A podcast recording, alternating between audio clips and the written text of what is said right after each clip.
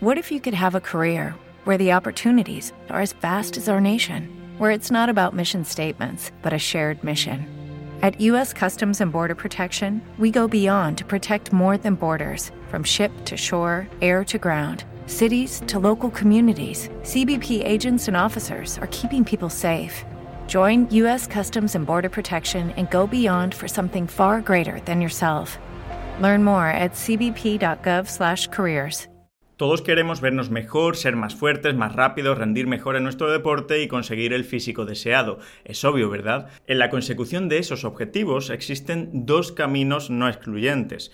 El primero es el camino de la disciplina, que requiere limitar o a veces incluso excluir muchos placeres y gustos mundanos para poder tener alguna posibilidad de conseguir nuestros objetivos. También requiere paciencia y constancia, dos cualidades cada vez más infrecuentes. Y después tenemos el camino alternativo. Este cada vez con más frecuencia incluye el uso y mal uso de fármacos y también el sobreuso de cirugía estética buscando unos cánones de belleza cada vez más inalcanzables. En el vídeo de hoy hablamos de PETS, acrónimo de las siglas Performance Enhancing Drugs, básicamente fármacos que mejoran tu rendimiento. En esta amplia categoría se incluyen muchos fármacos, aunque nos centraremos casi exclusivamente en los más utilizados, los esteroides androgénicos anabolizantes o EAAS. ¿Cuál es el objetivo de este vídeo? ¿Decirte que no los uses sin más? Pues no. ¿Juzgarte si los usas? Tampoco. El único objetivo de este vídeo es informar. Eres libre de decidir sobre tu cuerpo, salud y vida, pero solo si esas decisiones se basan en un conocimiento correcto y justo. Puedes haber sido consumidor de estos fármacos en el pasado o en el presente y desconocer los efectos secundarios, o solo conocer algunos. Puedes ser alguien que por diferentes motivos, que nadie va a poner en tela de juicio, esté pensando en usar. Puedes ser un padre o una madre con hijos adolescentes que se exponen cada vez más temprano a estos temas, o un deportista un profesional de la salud o alguien que simplemente no está a gusto con su cuerpo y se le está pasando por la cabeza mejorarlo tomando el camino fácil. En cualquiera de estos casos, la información de este vídeo te interesa. Pero primero, ¿por qué crees que se utilizan estos fármacos? ¿Y por qué crees que su uso cada vez es mayor? Pues por supuesto, se utilizan para mejorar rendimiento y estética, y podrías pensar que el abuso de PETs es un problema circunscrito al deporte competitivo profesional, pero nada más lejos de la realidad. La mayoría de usuarios de PETs los utilizan por motivos meramente estéticos. Mejorar la muscularidad, verse más grandes y más fuertes. Ya está. Es un problema muy centrado en el varón, aunque la mujer no queda exenta de su uso. Te sorprenderías del número elevadísimo de personas que usan pets. Muchas en tu propio entorno cotidiano, en tu gimnasio, en tu trabajo o incluso entre tu grupo de amigos. Se estima que entre un 1 a un 3% de la población se ha expuesto alguna vez a uno o varios pets. Y dentro del mundo de los aficionados al fitness, entre un 4 y un 6% según los estudios son usuarios habituales de pets. Pero las estadísticas suelen mentir, y más en este caso. El problema es que estamos hablando de un tema ilegal, de un tema tabú, y todos estos números probablemente están infrarrepresentados. Gran porcentaje de usuarios seguirán consumiendo en las sombras y a escondidas. Por lo tanto, hablamos de un problema de una magnitud mucho mayor de lo que te puedas imaginar, y sobre el que queda mucho por debatir. Te preguntarás, pero bueno Borja, ¿qué es lo que se utiliza? Sobra decir que desde este canal se desaconseja absolutamente absolutamente, tajantemente, el uso de farmacología con fines estéticos o para mejorar el rendimiento deportivo. Por muchos motivos, por motivos de salud, por motivos morales y también por motivos legales. Pero como el mundo no es perfecto y el uso de PETs seguirá existiendo, veamos qué grandes grupos de fármacos se usan. Y solo vamos a mencionar unos pocos. Tenemos la EPO o análogos de la EPO. La EPO es eritropoyetina, una hormona que estimula la formación de glóbulos rojos en la médula ósea, producida principalmente en los riñones. Se ha utilizado y se utiliza en el mundo del deporte de endurance, de resistencia, para mejorar el transporte de oxígeno y por lo tanto la capacidad aeróbica del deportista. Están muy de moda los SARMs. Los SARMs o moduladores selectivos de los receptores de andrógenos imitan la acción de los andrógenos clásicos, pero con efectos aparentemente más selectivos. Mejoran la masa magra, reducen la grasa corporal y facilitan la recuperación del entrenamiento. Se usan estimulantes como el modafinilo, anfetaminas o cocaína incluso, te sorprenderías, beta-2 agonistas como el salbutamol, un fármaco utilizado en el asma, o el muy usado clenbuterol, la GH hormona de crecimiento, diuréticos, glucocorticoides, insulina y por supuesto los más utilizados y en los que nos centramos hoy, precisamente por eso, porque son los más frecuentemente usados, los EAA o esteroides androgénicos anabolizantes. A partir de ahora solo andrógenos para evitar problemas con YouTube. Ya sabes que cuando diga andrógenos me refiero al uso de andrógenos exógenos y en este caso en dosis muy elevadas. Y esto es solo la punta del iceberg. Si quieres conocer el listado completo y actualizado de sustancias prohibidas, pásate por la página de la WADA, la principal institución mundial contra el dopaje. Ahora centrémonos en el abuso de andrógenos como PEDs. La familia de los andrógenos son un grupo de hormonas sexuales necesarias para la vida y para tener una buena salud en el hombre y en la mujer. La principal y más conocida es la testosterona, cuyos efectos se extienden por todo el organismo, ya que tenemos receptores androgénicos en todas partes. Interviene en tu composición corporal, te ayuda a generar y preservar músculo, a perder grasa, a ganar fuerza, a tener más concentración, más energía, más vigor, a tener más libido y a muchas otras cosas más. Realmente es una hormona esencial. Y tenemos que hacer aquí una distinción muy importante. El abuso de testosterona con estos fines, estéticos y rendimiento, es muy diferente a una terapia de reemplazo con testosterona, que normalmente tiene o debería tener un objetivo de salud o envejecimiento saludable. Lo que cambia generalmente no es la hormona, son las dosis. Mientras que en una TRT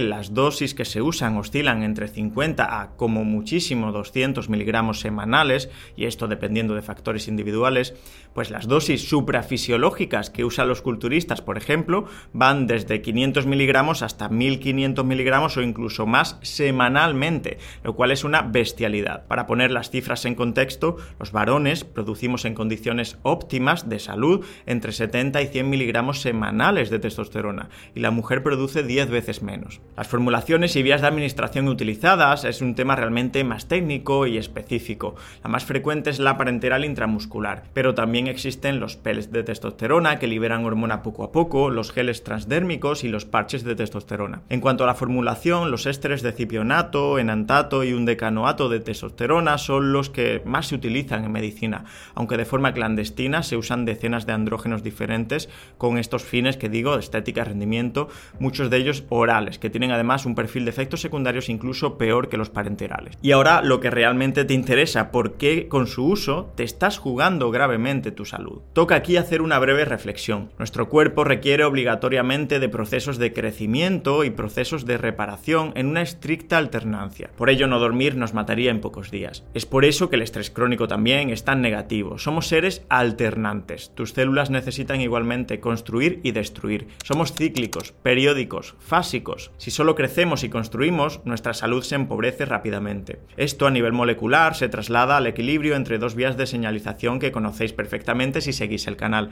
emetor y AMPK. Emetor se activa de forma potente por los andrógenos, exógenos o naturales, por el entrenamiento de fuerza, por la ingesta de proteína, de carbohidratos y calorías suficientes. AMPK, en cambio, se activa por el ejercicio cardiovascular, el ayuno o el déficit calórico, y también el adecuado descanso y reparación. Entonces, lo que hacemos cuando metemos en nuestro cuerpo hormonas androgénicas a dosis muy por encima de las que produciría tu cuerpo es, de forma artificial, forzar toda tu maquinaria a una construcción desmedida, con el coste indirecto que esto tendrá para el organismo. Imagina que tienes una empresa de automóviles y les dices a tus empleados que se centren obsesivamente en hacer coches. Todo lo demás no importa en absoluto. No importa los procesos internos de revisión, el mantener la maquinaria a punto, no importa la investigación en seguridad, no importa la investigación en I+D, no importa el análisis de la competencia, ni descansar, ni reflexionar sobre la calidad del trabajo, no importa nada más que no sea la producción desmedida. Sí, evidentemente, producirías una ingente cantidad de vehículos inicialmente, pero empezarías a crear problemas en la organización que acabarían con su cierre seguro.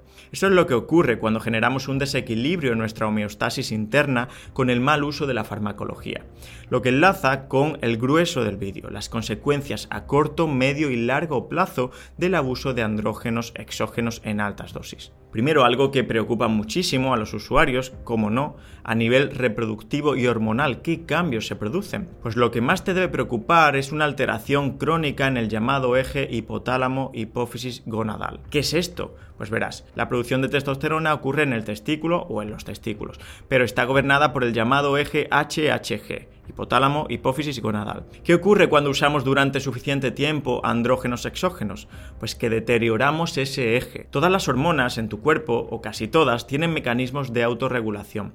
Si estás dando una cantidad bestial de testosterona de forma artificial, tu cuerpo anula su producción natural, porque piensa que no la necesita. Es la forma que tiene tu cuerpo de regular el entorno hormonal, y a esto se llama feedback hormonal. El problema es que muy frecuentemente, después del uso de estas sustancias, el eje no vuelve a funcionar bien. Y dirás, pero se puede recuperar, ¿no, Borja? Pues a ver, sí, puede hacerlo, pero no sabemos qué factores determinan que termines con el eje sano o casi sano o no lo hagas. Por supuesto, muchos usuarios utilizan fármacos moduladores selectivos de los receptores de estrógenos, los SERM, como tamoxifeno o también clomifeno, que impiden una estrogenización excesiva y por lo tanto aumenta las posibilidades de que el eje no se altere, ya que los estrógenos derivados de un exceso de testosterona, y recuerda que la testosterona se puede convertir enzimáticamente en estrógenos, afecta negativamente al eje. En todo caso, estás jugando a la ruleta rusa, porque nada te garantiza un eje HHG sano en el futuro si usas este tipo de cosas. ¿Y cuáles son las consecuencias, dirás, de esta alteración en el eje? Pues mira, un hipogonadismo crónico. Hipogonadismo hace referencia a una incapacidad de las gónadas, en este caso de los testículos, para ejercer su función. Por ello, muchos usuarios acaban utilizando TRT, terapia de reemplazo con testosterona, y a veces muy jóvenes. Paradójicamente, el uso crónico de andrógenos puede ocasionar justo lo contrario a lo que buscas, quedarte para toda la vida con niveles bajos de testosterona o bien abocarte a un uso farmacológico de por vida. También una infertilidad derivada de esa alteración del eje, ya que necesitamos la FSH y la LH para producir espermatozoides sanos. Y cuando damos testosterona a dosis alta, la FSH y la LH se suprimen. Piensa en esto si no has formado una familia, incluso si ahora mismo no tienes pensamiento de formarla. Puede que en unos años cambies de opinión totalmente y ya puede que no haya vuelta atrás. También la atrofia testicular, ya que las hormonas del eje HHG estimulan a las células del testículo. Y no, no es un mito, el volumen testicular se puede reducir hasta en un 30% con el abuso de andrógenos. Y por supuesto, la disfunción eréctil debido a esa ausencia o disminución de hormonas sexuales. Por otra parte, el exceso de testosterona no utilizada se convierte por la enzima aromatasa en estradiol y estrona, lo decíamos antes, lo cual deriva en ginecomastia muchas veces y otros problemas exceso de estrógenos. La ginecomastia es el crecimiento del tejido glandular mamario en el varón. Podéis verla en esta imagen y es un problema bastante frecuente entre consumidores de andrógenos. Las consecuencias hormonales pueden empeorar tu calidad de vida enormemente, esto es obvio, pero por lo general no atentan contra tu vida. Las siguientes consecuencias que vamos a mencionar sí pueden atentar contra tu vida, sí pueden matarte a medio o largo plazo.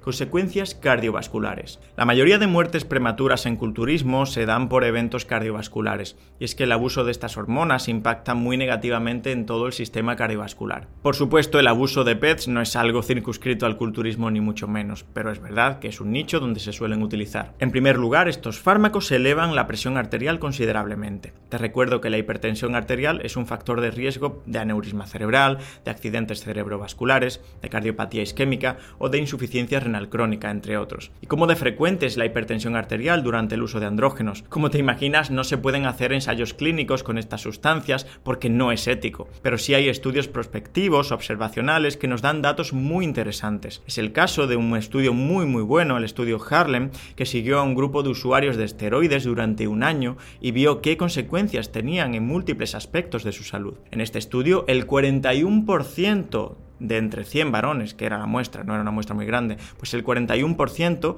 tuvieron hipertensión arterial durante el ciclo, es decir, casi la mitad. También incrementa la viscosidad de la sangre porque aumenta mucho el hematocrito. Esto se debe a la eritrocitosis o policitemia que generan pues los andrógenos, es decir, que aumentan el número de glóbulos rojos y la hemoglobina. Vaya, que hacen tu sangre más espesa. Muchos utilizan aspirina a bajas dosis como antiagregante y anticoagulante para contrabalancear este efecto negativo a su vez, esto incrementa otros riesgos, por ejemplo, el riesgo de sangrado gástrico, cual a su vez tratan con inhibidores de la bomba de protones que reducen el riesgo de sangrado, pero aumentan el riesgo de hipergastrinemia, deficiencias nutricionales y otros problemas. Es así como acaban siendo adictos a los fármacos y polimedicados sin necesitarlo, por supuesto. Puedes empezar queriendo mejorar un poco tu físico y acabar como un abuelo de 80 años que toma 15 pastillas cada día. También la dislipemia o desequilibrio en los lípidos de la sangre se conoce perfectamente y desde hace tiempo que los andrógenos disminuyen el colesterol HDL, que es un factor protector a nivel cardiovascular. Los andrógenos orales lo disminuyen todavía más. Sin embargo, el LDL normalmente permanece estable, no se modifica. Y curiosamente, en la mayoría de estudios con testosterona se reduce la lipoproteína A, que vuelve a la normalidad al cesar su uso. Es decir, se reduce durante el uso. Esto a priori sería bueno. Recordemos que la lipoproteína A elevada incrementa el riesgo cardiovascular. Pero cuidado, pese a ello, los andrógenos siguen siendo negativos, muy negativos para tu salud cardiovascular.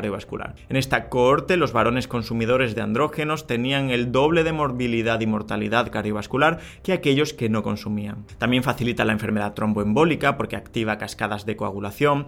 Tendrás, por lo tanto, trombosis venosas con mayor facilidad y más aún si ya partes de una predisposición genética a tenerlas, algo que normalmente no se sabe a priori. Tendrás mayor y más rápido desarrollo de aterosclerosis, la formación de placas de ateromas en tus arterias.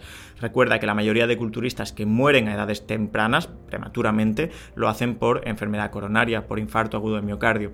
Por supuesto, muchos consumidores se automedican con niacina, levadura de arroz rojo, berberina o estatinas para mejorar el perfil lipídico. Como recordatorio, uno de los efectos secundarios de las estatinas son las mialgias, dolores musculares, que son más frecuentes en aquellos que hacen ejercicio a alta intensidad, precisamente el perfil típico del usuario de andrógenos exógenos. Antes hemos dicho que se precisa un equilibrio a nivel celular para mantener una buena salud.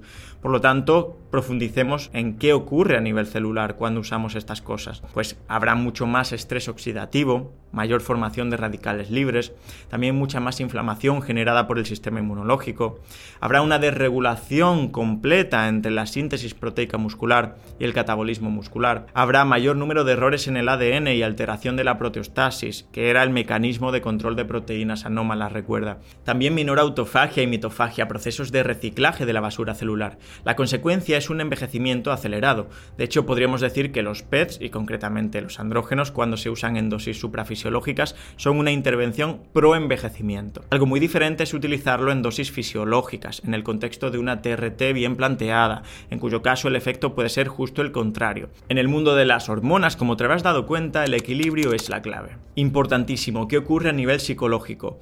Los trastornos de salud mental en población consumidora de PETs tienen una prevalencia altísima. Aunque muchas de estas sustancias no generan dependencia física, sí que generan adicción psicológica y emocional. Cuando te llegas a identificar con un físico determinado, un rendimiento determinado y unas posibilidades que serían totalmente imposibles sin usar farmacología, ya no quieres retroceder. Esto se suma a muchas otras cosas, como los efectos sobre el cerebro de dosis tan elevadas de hormonas, habiéndose incluso descrito psicosis asociadas al consumo. También oscilaciones en el estado de ánimo, deterioro de la autoestima en personas que muchas veces ya tienen una autoestima baja, lo que paradójicamente les lleva a meterse en este mundo en muchos casos. Y claro, las consecuencias físicas, como la menor producción de testosterona al dañar el eje, también contribuyen al malestar psicológico. Con el cáncer la evidencia no es tan sólida y aunque es fácil pensar que esa estimulación exacerbada de botones anabólicos en tus células pues facilitaría la aparición de cualquier tipo de cáncer, lo cierto es que se han podido relacionar únicamente con hepatocarcinoma en el hígado,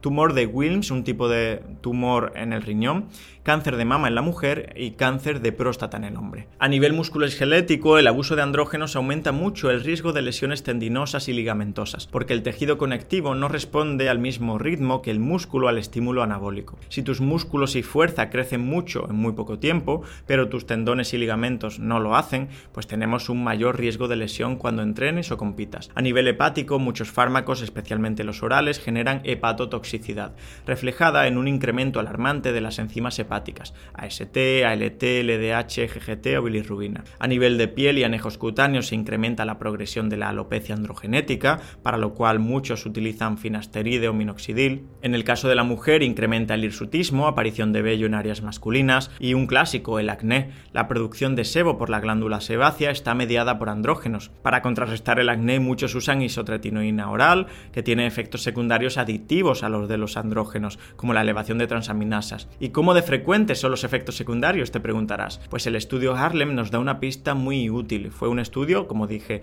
observacional, prospectivo que siguió a 100 varones que usaron durante al menos un año andrógenos exógenos. Utilizaron una media de 898 miligramos semanales de testosterona, una dosis muy elevada, una duración media de 13 semanas y de todos ellos, de los 100, 4 tuvieron algún efecto secundario grave. Hablamos de insuficiencia cardíaca congestiva, pancreatitis aguda, ideación suicida o exacerbación de una colitis ulcerosa previa. Pero lo más interesante no es esto, lo más interesante es que todos, sin excepción, tuvieron algún efecto secundario leve. Retención de fluidos, irritabilidad durante el ciclo, menor libido después del ciclo, ginecomastia en un 19% o acné en un 28%. Es decir, si usas, tendrás efectos secundarios. Con suerte no tendrás alguno grave que atente contra tu vida, pero con total seguridad te llevarás otros como ginecomastia, acné o alteraciones de ejes hormonales, que pueden ser más o menos importantes para ti, pero que ahí están. Cerrando ya, hay algo importantísimo de lo que no se suele hablar en relación a este tema, y es que muchos empiezan tomando una cosa y terminan tomando la farmacia entera. Finasteride para la alopecia, isotretinoína oral para el acné, aspirina como antiagregante, GH hormona del crecimiento, IECAS o ARA2 para bajar la presión arterial, estatinas para bajar el colesterol, clomifeno, tamoxifeno para recuperar el eje, inhibidores de la fosfodiesterasa como sildenafilo para la disfunción eréctil o incluso antidepresivos por las alteraciones del estado de ánimo. Sí, podemos decir que te acabas convirtiendo en una farmacia andante, un adicto a fármacos o incluso un drogadicto, podríamos decir. Así que como reflexión final, ¿está justificado usarlos? Mira, esta es una pregunta abierta que debes responder tú mismo. Cada cual debe mirar dentro y responder a estas preguntas. ¿Qué me lleva a hacer esto? ¿Qué estoy tratando de tapar con esto? ¿Lo hago de forma genuina? ¿Lo hago porque no me gusto? ¿Lo hago por motivos laborales o profesionales? ¿Esos motivos están justificados? ¿Realmente lo necesito? ¿Estoy dispuesto a asumir las consecuencias y problemas que esto me traerá a corto, medio y largo plazo? ¿Soy suficientemente maduro para asumirlas? ¿Y si quiero tener hijos y no puedo? ¿Mi yo dentro de 5 años estará de acuerdo con la decisión que voy a tomar hoy? ¿Voy a saber retroceder y dejar de usarlos cuando llegue el momento? La salud es lo único que nos permitirá disfrutar en profundidad de esta vida. No la pierdas innecesariamente. Te leemos en comentarios, tu experiencia siempre es bienvenida y puede ayudar a mucha gente. Ahora sí, gracias por tu atención, gracias por quedarte hasta el final del vídeo, nos vemos en el siguiente, un fuerte abrazo y a seguir empoderando. Hello, it is Ryan, and we could all use an extra bright spot in our day, couldn't we? Just to make up for things like sitting in traffic, doing the dishes, counting your steps, you know, all the mundane stuff. That is why I'm such a big fan of Chumba Casino. Chumba Casino has all your favorite social casino style games that you can play for free anytime, anywhere with daily bonuses. That should brighten your day a little. Actually, a lot. So sign up now at chumbacasino.com. That's chumbacasino.com. No purchase necessary. Group. Void were prohibited by law. See terms and conditions. 18 plus.